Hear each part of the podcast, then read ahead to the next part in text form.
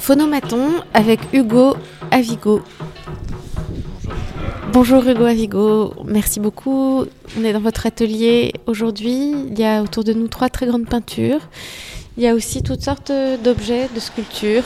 On est entouré des menuisiers qu'on entend derrière nous, euh, puisque vous travaillez aussi le bois. Comment, comment tout a commencé justement? Est-ce que pour vous, arriver à l'art, ça a toujours été une évidence? Bah, euh, je sais pas, j'ai toujours peint et euh, joué avec des objets, fait des accumulations de choses. Et puis ensuite, euh, ça s'est fait vraiment sans chercher. Juste un jour, je me suis dit, c'est réalisable et je l'ai fait, tout simplement. Dans votre enfance, est-ce que vous avez beaucoup été au musée? Est-ce que l'art était une chose très présente? Ouais, l'art était présent. Pas dans la famille, enfin pas, pas d'artistes dans la famille forcément ou même dans l'entourage, mais beaucoup de musées, ouais beaucoup de sculptures, et beaucoup d'éveil assez tôt à plein de choses. Quoi. Quelle sorte de musée? Je sais pas, euh, du côté paternel c'était plutôt les grands, les grands classiques italiens, les choses comme ça. Et après notre mère elle nous a amené à tout, quoi. le théâtre, tout. Elle adore la culture, elle nous a vraiment fait baigner dans un truc un peu euh, de la jeune enfance. Quoi, Donc faire des choses c'était toujours une évidence? Faire des choses... Euh, en tout cas, essayer de répondre à des trucs en agençant des objets pour mieux les organiser, parce qu'ils n'avaient pas l'air d'être à leur place ça me paraissait logique de faire ça. Quoi. Au cœur de votre euh, travail, j'ai le sentiment, enfin, il y a, au cœur de votre travail, il y a la peinture, mais la peinture qui prend au fond des formes extrêmement variées. Il se trouve que autour de nous, il y a de très grandes toiles qui sont des toiles un peu abstraites, mais pas complètement. Mhm. Euh, mais vous avez aussi fait des tableaux en marqueterie de bois, et finalement, on a l'impression que la peinture peut prendre beaucoup de formes chez vous. Ouais, c'est un peu un prétexte en fait, et puis c'est le matériau le plus simple pour mettre, faire, pour délimiter des formes avec les couleurs et transmettre des choses. Et du coup, je sais pas, je viens plutôt de la sculpture. J'ai fait une dizaine d'années de sculpture avant et d'installation. Et en fait, c'était toujours peint partout. À un moment, je me suis rendu compte que c'était un peu évident qu'il fallait pousser un peu ce truc de, de, de rétinien et de pictural. Et du coup, euh, là, ouais. En ce moment, c'est l'abstraction, mais ça va peut-être changer bientôt encore. Derrière nous, il y a aussi euh, une sorte de petit monde euh, miniature dans lequel on voit des petits jeux d'enfants de jardin public, des tables de pique-nique, un mini ascenseur. De quoi s'agit-il? Bah ça c'est pendant le confinement. Et il n'y avait plus trop de travail, il n'y avait plus trop grand chose à faire. Et du coup bah, je voulais trouver des passe-temps. Et les vraies petites maquettes j'arrive pas parce que je les casse tout de suite, je pète les pièces et j'ai aucune patience et ça me rend dingue, les puzzles, tout ça. Et du coup, je me suis dit, c'est une espèce de maquette à la taille minimum que j'aime bien. Du coup, c'est déjà un peu plus grand que la réalité. Et voilà, c'est juste des maquettes euh, qui ont commencé comme ça pour peupler une série de. En fait, je voulais faire des séries de tableaux euh, et que les petits objets soient l'environnement dans lequel se trouverait euh, la personne qui regarde ces tableaux. C'est-à-dire que si on peint des aires de pique-nique, euh, on fait des sculptures d'air de pique-nique et on présente des tableaux qui sont des vues ou des panoramas qu'on pourrait accessoirement voir. Si on était sur ces, si on était sur ces aires de pique-nique, ce serait la vue qu'on aurait en, y étant quoi. Donc c'est une manière de déplacer un peu le spectateur dans l'expo et les, les œuvres quoi. Derrière nous, il y a un autre objet qui est une sorte de machine à fumer des tableaux? Ouais. Bah déjà c'est une machine à fumer des poissons.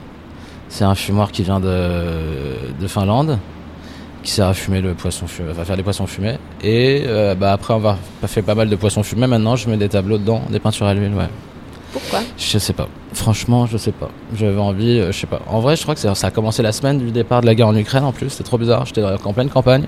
J'ai commencé à voir les images. Et je sais pas pourquoi je me suis mis à fumer des trucs parce que je dois associer goût fumé avec les choses de, je sais pas, un peu plus dures ou les pays de l'Est. Et euh, je sais pas, ça a peut-être rien à voir. Mais... Et après, je voulais aussi, sur un ton plus léger, quand même, dire que c'est. C'est une manière de vieillir le tableau, de l'amener plus loin, c'est-à-dire lui donner déjà 300 ou 400 ans d'un coup en 24 heures et apporter une autre dimension qui est celle de l'odeur. Donc ça faire une peinture en 4D presque. Espace, tac et, et souvenir. Voilà. Il y a un certain contraste entre euh, le noir de fumée et des teintes plutôt claires qu'il y a dans la plupart de, votre, de, de, vos œuvres en fait, qui sont plutôt dans des teintes, euh, je dirais pas pastel, mais pas très loin. Au fond, comment vous travaillez la couleur? La couleur, c'est assez organique, je trouve. Ça peut être vraiment plein de choses. Il y a des couleurs intelligentes, des couleurs idiotes, il y a des couleurs qui racontent des choses. C'est-à-dire que je peux me dire ça, c'est telle marque, donc je pique cette couleur qui est la couleur emblématique d'une marque. Donc dans ma tête, je me dis que si je mets la couleur de cette marque et que ensuite derrière, euh, je prends le rose de tel peintre ou de tel mouvement de peinture euh, du 18e et qu'ensuite je récupère, euh, je sais pas, les couleurs des de choses qu'on a dans d'objets quoi. Et bah quand j'agence, j'ai l'impression que moi ça raconte une histoire. Alors forcément, à la fin on le voit pas forcément parce qu'on n'est pas au courant. Et je me dis que c'est logique de d'agencer ces couleurs-là ensemble et ça raconte forcément une histoire et du coup ça va marcher. C'est quoi les couleurs intelligentes et les couleurs idiotes bah, Les couleurs intelligentes, c'est que, je sais pas, souvent il y a un violet qui est intelligent, c'est-à-dire qu'on le voit, on sait que c'est le violet euh, qui va pas être, il va pas être dans les maisons moches ou dans les endroits laids. C'est horrible à dire, mais presque tout le monde n'y a pas accès. Ça, il faut aller soit dans un beau labo de couleurs, soit aller chez des gens qui font des beaux pigments. Il y, y, a des couleurs un peu élitistes, il y a des couleurs moins élitistes, il y a des couleurs qui sont social. Enfin, ce que je veux dire, c'est que le rouge, ça représente quelque chose. Si on voit un politicien avec la couleur de sa cravate, on sait ce qu'il est. La couleur de votre voiture, elle en dit long sur vous. Donc, euh, la peinture, c'est la même chose. C'est la couleur, c'est des appartenances, c'est des croyances, c'est plein de choses. Et il faut les maîtriser pour raconter son envie, quoi. Quel rapport vous avez au décoratif? Le décoratif, à la base. Au décor, en tout le cas. Décor, le décor, le décorum, ça me plaît bien. J'aime bien le côté grotesque du truc je le respecte plus. En France, on a tendance à pas le respecter, ce qui est dommage. C'est un peu bête, euh, années 60. Bon, bref, c'est. Marc Camille le, le, respecte beaucoup, par exemple. Ouais, il a raison. Je sais pas s'il le respecte, mais en tout cas, c'est. Euh, ouais, il y a un retour à ça, ouais. Bah, on est, parce que nous, on est héritier d'une génération d'artistes qui ont dit non. Mais pendant ce temps-là, il bossait vachement plus euh, sur ça, ces questions-là, dans des pays autour de la France, la Belgique, l'Allemagne, la Suisse. du coup, résultat, on a pris un petit peu de retard parce qu'on fait pas vraiment. Enfin, je trouve sur certains trucs spécial, un peu en peinture surtout. Et ça peut être sublime en fait de dire une œuvre est décorative et l'accepter. Il n'y a pas besoin de dire euh, non à la déco, non au truc, non. Et puis tout le truc de dire c'est déco donc c'est bourgeois, ça veut aussi un peu rien dire parce que. Derrière nous, il y a un backgammon. Vous aimez jouer? Ouais, j'aime beaucoup jouer. À quoi Ma famille aussi. Non, juste le bagamon, c'est tout. Le reste, j'aime pas. Le sport, bof et tout. Mais bagamon, on adore. Et dans ma famille, on en a un qui fait à peu près cette taille-là. Je l'ai copié. C'est-à-dire un et très on joue des heures et des heures et des heures et des heures. Avec des, des tout est en porte de Zanzibar à la base. Des, des vieux bouts de bois de, voilà. Et du coup, je vais vous le refaire. Par exemple, là, le, le contour en béton et c'est un ancien dance floor de un ancien dance floor de boîte qui avait servi pour une expo qui s'appelait European Painter Tour chez Tonus en 2017 et qui a été réutilisé ici et qui avait aussi servi à faire des tableaux. Donc en fait, c'est des tableaux qui deviennent des dance floors, qui ensuite deviennent des objets. Et euh, voilà, ça continue. Et le bagamon, non, bah, c'est juste pour avoir un jeu. Euh, dans l'expo, j'aime bien tenter placer un jeu ou deux dans une expo de peinture. Vous avez fait il y a quelque temps une résidence à Lacoste, en Provence? Mm. Ouais. Est-ce que c'était quelque chose d'important pour vous? Bah, en fait, c'était un prix de peinture, le prix de peinture de l'académie euh, par euh, là, enfin, sur les quais, et Conti là. Euh, et, je pensais que c'était le prix de sculpture au début, mais en fait, c'était vraiment prix de peinture. Du coup, en fait, c'était marrant dans le sens où je me suis dit, bah, en fait, si t'as un prix de peinture, t'es peintre, parce que quelqu'un l'a dit. Et du coup, ça m'a permis de passer à la peinture sur toile avec des pinceaux, des vraies couleurs de, vous voyez, d'artistes. Des peintures faites pour artistes pour faire de la peinture, quoi plutôt qu'avant ce que j'utilisais, type des peintures de chez euh, de bricolage ou de voitures et de choses comme ça. Et du coup, ça m'a permis d'avoir très peu de moyens, pas pouvoir faire des choses, il n'y a pas de matos pour bosser autrement, donc j'ai fait que de la peinture en plein air, un peu romantique, tu vois, en, pensant à Cézanne, des choses comme ça et tout, un peu premier degré, genre euh, peintre du dimanche ou peintre. Euh, voilà quoi. Et la lumière, c'est important? Bah la lumière, ouais, en fait, quand je les ramène ici, je vois qu'elles sont beaucoup plus lumineuses que ce que j'ai fait. Donc on se doute bien que euh, inconsciemment la lumière, quand on n'est pas éclairé au néon et au tube bleu, orange, toutes ces choses-là, on fait une meilleure lumière. Il n'y avait pas d'électricité dans l'atelier de Lacoste, du coup en fait c'était euh, les premiers rayons le matin jusque le soir et puis ça changeait. C'est un moment, C'est un, passage. Dans, vos tableaux en marqueterie, c'est vous qui faites tout C'est important le geste, euh, le faire, la fabrication de l'œuvre? Sans aller trop à fond dans le do it yourself. Euh, tu vois, il n'y a pas de règle. Si je sais pas faire un truc, je demande à quelqu'un d'autre de le faire. Ce que j'aime bien, c'est faire des choses pour la première fois et pas le faire trop bien. Et du coup, euh, pas trop le maîtriser. Et du coup, ça, ça reste encore un petit peu chancelant. Et du coup, je trouve que ça excite un peu la rétine. Ça peut encore un peu amuser parce que quand c'est trop bien fait, euh, parfois je m'ennuie un peu. Voilà. Dans le tableau en marqueterie qui est derrière nous, il y a une sorte de coucher de soleil avec des nuages roses pailletés. Ouais, ouais, la paillette, c'est très la important. La paillette, c'est important. Ça vient d'où la euh, paillette La paillette, ça vient d'où? Bah, C'est une bonne question. Je crois que j'ai toujours voulu en faire et on n'a pas dû me laisser assez jouer avec des paillettes. Du coup, j'avoue, j'ai fait, j'ai acheté toutes les paillettes du monde euh, au Danemark, celles en métal, euh, au Japon, j'en ai commandé partout. Et en fait, j'adore. Et en fait, ça vous suit toute votre vie parce qu'une une marqueterie, elle a été faite il y a quelques années dans un autre lieu et j'en ai dans mon pantalon ou dans, dans des chaussures. et C'est sympa, c'est comme ramener du sable de vacances ou de la poussière de. Ouais. Un peu poussière de rêve, quoi. Ouais. Armleder, Armleder, j'ai pas trop pensé à lui en le faisant, j'avoue. Je connais, j'ai rare- peu, peu vu son travail parce qu'il est pas si montré que ça en France, par exemple, euh, visuellement, en vrai, des vraies œuvres dans la. Voilà.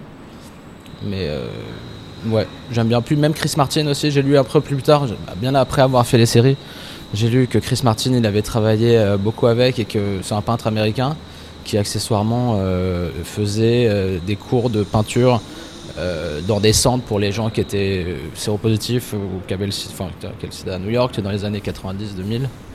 Et il disait que les gens qui étaient vraiment euh, le plus proche de la mort, souvent utilisaient beaucoup, beaucoup de paillettes et faisaient des peintures très joyeuses. Du coup, je sais pas, ça m'a donné un peu. euh, c'est marrant que les enfants, enfin au crépuscule ou au départ, on veut mettre des paillettes quoi. Donc c'était marrant. Et il y a ce côté aussi art and craft marrant de, vous voyez, les vidéos, les tutos de, de l'art à la maison pour les enfants, les colliers de pâtes, tous ces trucs-là. Pâte- Le côté amateur en fait, il me plaît bien quoi. Et d'arriver à le pousser. Au moment je faisais des marqueteries de spaghetti ou des marqueteries de. Donc en fait, comme des marqueteries de paille euh, hyper propres, euh, je, co- je contre-colle des tagliatelles euh, de, de pâtes italiennes. Et après, vernis poncé, et c'est quasiment impossible de dire que c'est des pâtes. On a vraiment l'impression qu'on est sur un objet très beau, très fini. Mais c'est aussi bête que des pâtes, c'est juste des barrières quoi. Dans les choses récentes, il y a des sculptures qui sont des sculptures de jambon. Qui Ouais, alors ça, c'est- des sortes de formes abstraites. Bah ouais, euh, c'est un peu ça. Mais bizarrement, c'est ma première sculpture de ma vie, je crois. C'est mon premier. Je crois que c'est une œuvre que j'ai fait quand j'étais à Sainte-Martine, à Londres. J'ai sculpté en bois. Elle doit dater de 2007 cette œuvre. 2000. Je sais même pas. c'est 2008, peut-être 2008-2009 en fait. Et euh, ouais, je trouve ça. Je sais pas. Je rentrais d'Espagne et j'étais, j'avais juste envie de faire des, des ramones quoi. J'avais fait des expos avec que des, des jambons suspendus, des jambons, des jambons, des jambons. Et là maintenant, je les réutilise un peu parce que je trouve que c'était une forme qui était assez, euh, assez symbolique d'un truc. Est-ce qu'on peut parler de la grande peinture qui est en face de nous, qui est un peu différente des autres euh, qui a... Les autres sont à peu près abstraites, on peut dire ça. Ouais, On 100% pourrait, voir même. des, on pourrait voir des grandes palmes, mais, mais on a plutôt l'impression de peinture, en tout cas dans lesquelles l'image est assez lointaine. Euh, en revanche, dans, dans une autre, un autre grand format, il y a, avec des cernes noires, des formes qui évoquent un peu des figures de cartoon, peut-être, euh, ou, ou peut-être un côté... J'aime bien parce que ça flirte un peu avec euh, euh, ce qui pourrait être un gros mot pour plein de personnes qui est street art. Et c'est assez excitant ça. parce que c'est ric-rac et que c'est pas mal. Et en même temps, ça l'est pas. Non, ça l'est pas parce que c'est pas forcément ce que je suis et je n'ai pas à défendre ça. Je, je suis pas non plus un ambassadeur de ce truc-là. J'y Non. connais pas grand-chose, mais euh, Mais même si ça m'intéresse, quoi. Mais comme. C'est juste à cause des, des coups de spray, je pense, parce que sans les coups de spray, on l'a moins. Mais c'est un peu entre ça, c'est entre peinture. Ouais, il y a aussi un côté peut-être euh, déco de euh, d'autotamponneuse ou euh, de MJC, peinture, peinture publique, espace public en tout cas. Ouais. Peinture d'espace public pour tout le monde, mais mis sur un tableau privé, quoi. Trouvais qu'il y avait un côté, euh, c'était peut-être un peu ça l'idée, en reprenant des symboles qui ont vraiment aucun sens, je sais pas pourquoi, des, des, des sarcophages, euh, prendre des trucs, et, tu vois, de l'égyptologie, alors que ça non plus je maîtrise pas et que je vois pas trop l'intérêt non plus d'en parler. Mais c'est sorti comme ça, quoi. La fête un- foraine, ça vous intéresse? La fête foraine, non, pas forcément non plus. Non, je sais pas. Je pense que c'était un truc C'est assez, assez ce côté post-égyptologique Je sais pas, je crois que c'est un symbole que tout le monde connaît, quoi. C'est comme euh, un jour votre enfant il rentre de l'école et euh, il voit une photo et il dit euh, bah c'est Van Gogh et vous lui avez jamais appris que c'est Van Gogh, mais en fait il sait que c'est Van Gogh et tout le monde reconnaît Van Gogh. Et c'est pareil pour les sarcophages, on sait, on, on connaît un jour ce qu'est une momie, mais on sait pas qui nous l'a appris. Et ces formes qu'on voit sur des tableaux aussi très récents, qui sont des sortes de palmes, plantes. Des arbres couchés, ouais. Et là il y en a aussi pour Genève. Euh, je Genève, c'est l'exposition que vous faites à ouais, Genève. c'est avec ça, Pouche. avec euh, Pouche justement. Et bah c'est ça, ça part un peu de espèce d'arbre couché, de feuilles. C'est entre une forme abstraite et pas. En fait, c'est des sortes d'arbres qui dansent ou des fantômes ou des, en tout cas des des, des spectres d'arbres qui, qui sont en mouvement quoi. Vous dessinez? Euh, beaucoup, ouais. Alors là, c'est des, des- on parle de milliers de feuilles, millions de feuilles, je crois. N'importe où, elles traînent, je les jette. Et je sais que ma copine, elle les garde, elle les ramasse parce qu'en fait, je les jette tout. Et elle me ressort des dessins qui ont 10 ans parce qu'elle elle en chope un, elle le met dans une, une boîte en plastique et- alors qu'il aurait fini la poubelle. Parce que j'ai peu de respect pour ces dessins ou les dessins en général. Ce qui fait que là, je vois sur la table, il y en a une vingtaine. Et en fait, à un moment, ils vont tomber, quelqu'un va marcher dessus et il va disparaître en fait. Je Et les garde quoi, pas, quoi. Je considère pas forcément ça comme une œuvre finie. Je montrerai pas des dessins, je crois. C'est c'est quoi ces dessins? Franchement, c'est comme des dessins de carnet de téléphone souvent. Quand vous, enfin, bon, plus personne aujourd'hui a un carnet de téléphone à côté d'un vrai téléphone et dessine quand il est au téléphone, mais mais c'est souvent des formes. En fait, c'est des, des, des obsessions quoi. C'est de gratter, gratter, vider le plus de feutres possible sur des stylos et tout. C'est juste, c'est un peu obsessionnel quoi. Puis au final, il y a toujours des formes qui reviennent et souvent, c'est vrai qu'après, je reprends le dessin et je me dis tiens, cette forme-là, elle est revenue trois, quatre fois. Elle doit avoir quelque chose à, à faire là. Et du coup, je la, je l'extrais et je la, la mets dans des tableaux ou des sculptures. Est-ce que vous savez formuler comment vous décidez de faire plutôt une peinture, de faire plutôt une sculpture, de faire plutôt une sorte de relief Bah, la disponibilité d'un matériau à, proximité, c'est simple que ça. Si j'arrive à atelier qui a un rouleau de toile, euh, là il y avait un bout de lin superbe de 5 mètres par 3, c'est impossible de résister quoi, il faut le. Voilà. Et bien si demain il n'y a plus de il y a plus toile ici et que j'ai pas le temps et que je dois quand même faire quelque chose, je vais plutôt partir sur une sculpture. Et ensuite ça va dépendre de- du sujet, c'est-à-dire que il y a certains sujets qui peuvent pas être traités par le. il faut il faut répondre d'une manière, c'est-à-dire que je sais pas si je veux parler d'un truc précis, je, d'antan, je me fais une association d'idées, je me dis il faut des matériaux composites ou très récents, de l'aluminium, le plexi, pour que ça soit très actuel et que ça parle aux gens. Alors que si je veux faire un truc un peu plus euh, doux et, rassembleur, je me dis que je vais utiliser du bois ou des essences un peu douces, des choses que tout le monde connaît plus et, et appréhende plus facilement. Parce que parfois ça, rebute les gens, les œuvres très résine, très plastique, très comme ça, comme ça. Comme on, voit beaucoup dans l'art actuel, parfois. Et voilà. Dans un certain, je, cherche des, fils qui relient toutes ces directions euh, extrêmement euh, diverses dans votre euh, pratique. Et, au fond, un certain nombre d'entre elles ont, en commun, ont, ont en commun justement de relier, euh, peut-être euh, d'avoir euh, une part relationnelle, c'est un peu un gros mot, mais euh, en tout cas une, une manière de relier les, les regardeurs peut-être. Est-ce que ça aurait un sens de dire ça? Ouais, carrément, je pense que c'est totalement ça en fait. C'est de temps en temps se dire, bah, je vais faire par exemple la toile qui est là-haut et tout, c'est un peu une, un, cer- un cerveau humain, enfin des synapses, comme des, des photos, c'est sa part de photos de, de trucs qui relient tout le monde. Mais en même temps, je trouve que les photos de synapses, ça ressemble à, aux, peintures par exemple de, je sais pas, les nymphéas.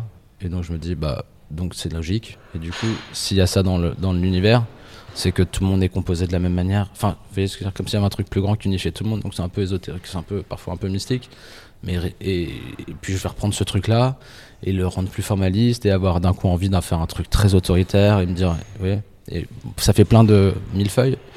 Et à la fin, c'est peut-être indigeste et incompréhensible pour celui qui regarde, mais le but c'est quand même de prémâcher, de beaucoup beaucoup penser avant, d'avoir l'impression de faire beaucoup, mais pour à la fin lui proposer un truc qui est assez finalement di- digeste et à accepter et d'avoir fait.